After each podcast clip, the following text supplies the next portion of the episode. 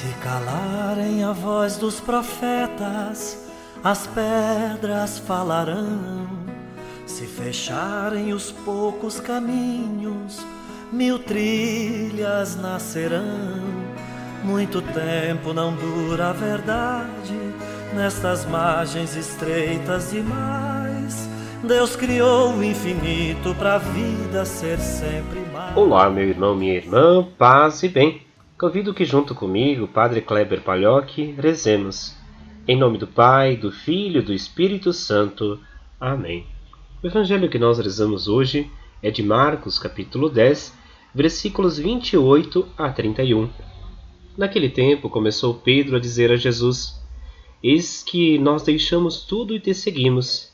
Respondeu Jesus: É verdade vos digo: quem tiver deixado casa, irmãos, irmãs, pai, mãe, filhos, campos, por causa de mim e do Evangelho, receberá cem vezes mais agora, durante esta vida, casa, irmãos, irmãs, mães, filhos e campos, com perseguições. E no mundo futuro a vida eterna. Muitos que agora são os primeiros serão os últimos, e muitos que agora são os últimos serão os primeiros. Estreitas demais, Deus criou o infinito para a vida ser sempre mais. Jesus este pão de igualdade. Meu irmão, minha irmã, o Evangelho de hoje nos convida a refletir em especial sobre esta frase de Pedro, uma frase que é muito expressa também em nosso meio nesses nossos tempos. Se a gente vai ter retorno daquilo que nós fazemos, se o futuro será bom, se aquilo que às vezes nos faz sofrer realmente nos leva ao encontro com Deus ou não. Esta expressão de Pedro sobre largar tudo e seguir o Senhor também se traduz nesse sentimento de como conduzir a vida da gente. Olhemos um pouquinho para a atitude de Jesus em seguida.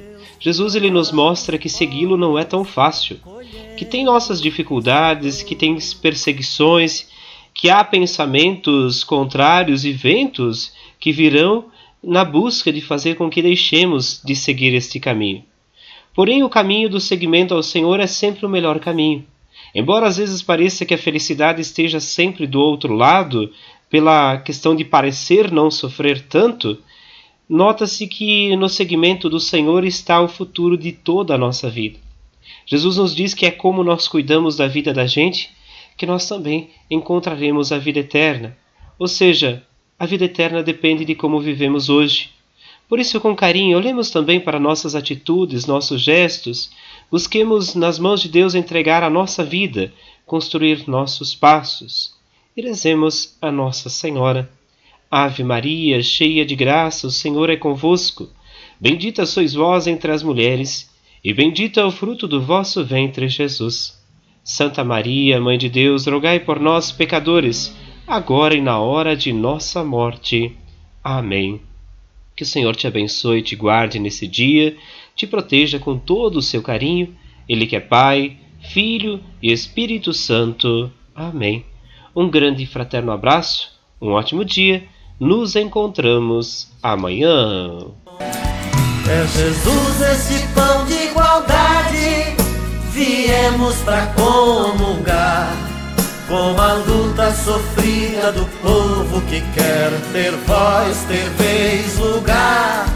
Comungar é tornar-se um perigo, viemos para incomodar. Com a fé e união, nossos passos um dia vão